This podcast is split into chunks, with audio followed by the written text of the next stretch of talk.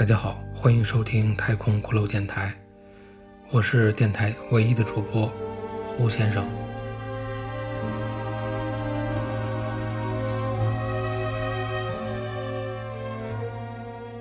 本集节目是一个我创作的关于人与动物的故事，这故事讲述着一些奇怪而又诡异的经历，这些经历关系到一些奇怪的人。和一些奇怪的动物。故事的名字叫做《猫女》。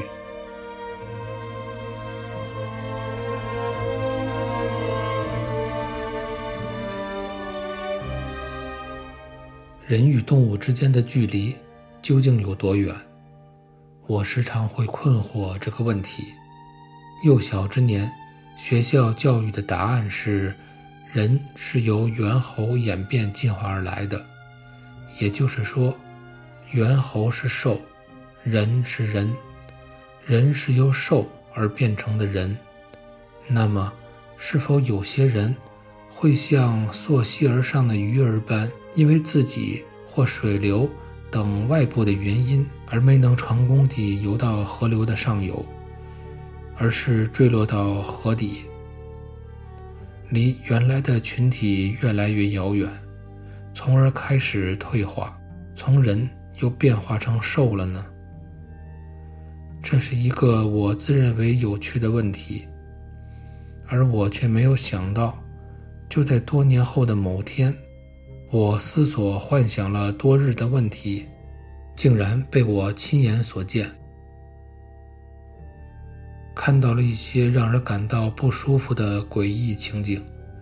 这让我对于人的所有的可能性有了更丰富的认识。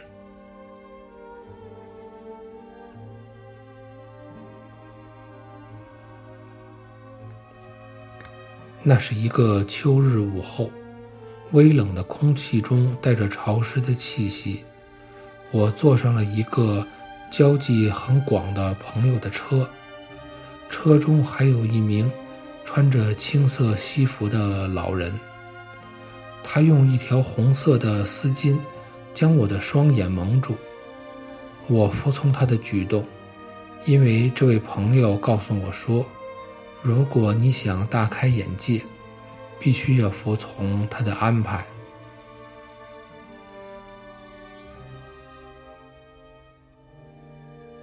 我的双眼仅能够看到一片。混沌的红色，耳边是车辆行驶的声响。我感到红布外光线的变化，车辆应该是在城市的桥梁、楼宇里飞速穿行，时而是亮红，时而是黑红。光线的扰动令我有些不适，我索性闭起眼，专注于耳畔声响的变化。在来之前，我只有一些零碎的信息。那位交际广的朋友邀请我的这趟出行，实际上也是受到了一位我们都认识的有权势的大人物的邀请。他的邀请就像城市中清新的空气一样，非常的珍贵。能获得他的人少之又少。有些人视这种经历为一种殊荣，象征着他与那些社会的核心有了非常近距离的接触。但作为我，却有些惶恐，因为我知道，无论是你上天还是入地，在最高的空中与最深的地下，等待着你的，绝对不是温馨和舒畅，或者是悠长的寂寞，或者是炙热的地火。滚滚燃烧。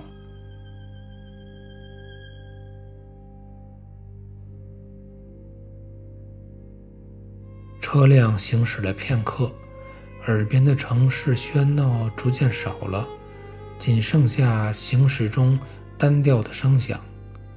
又过了一会儿，车窗被司机打开了一条缝隙，清冽的空气忽然吹到了脸上，我能嗅出。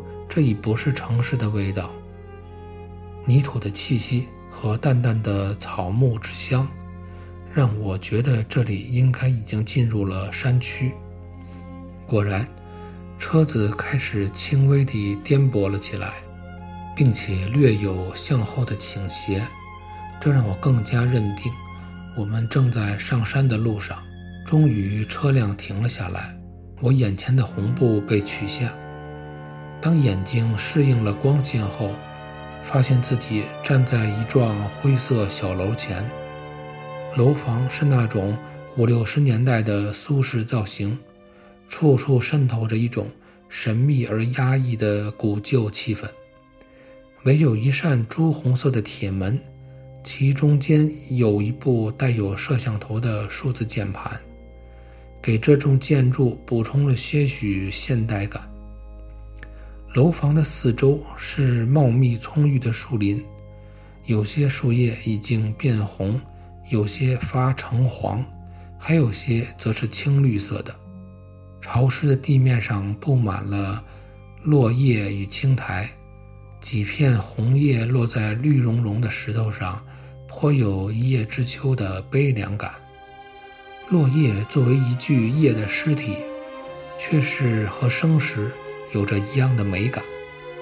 遇到那些感情丰沛的人，将其拾起。便加入书中或信中，用作自娱自乐，或者赠与他人，还是件特别有情趣的事情。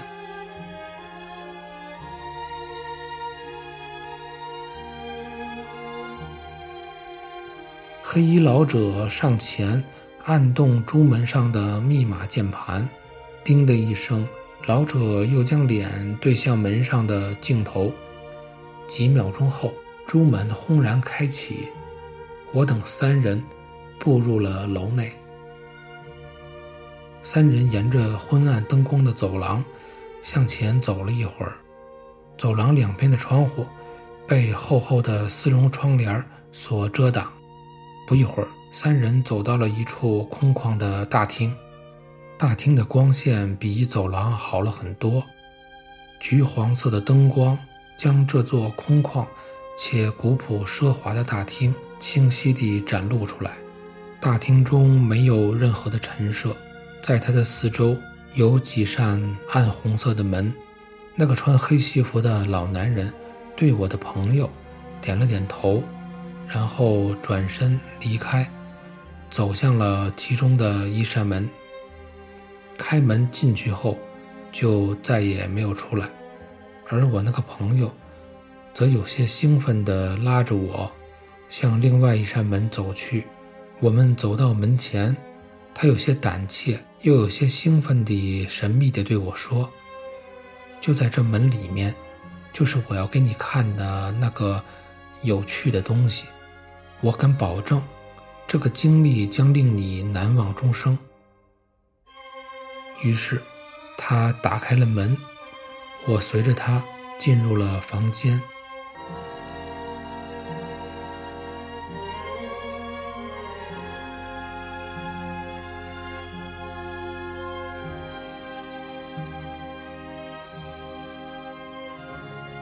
当二人走进房间的时候，发现这是一处面积并不算小的圆形房间。在房间华丽的地毯上，放置着一座檀木雕花大床。这座样貌古旧的大床，沉稳地卧在圆形房间的中央。粗大的四条床脚柱上。刻满了蔓延向上的缠枝花卉。从床柱间的薄纱向内望去，在一块淡黄色丝绸的包裹中，一位沉睡的女人死一般地蜷缩着，她乌黑色的长发像藤蔓般四处蔓延伸展，仿佛要翻过床沿。而统治整个房间。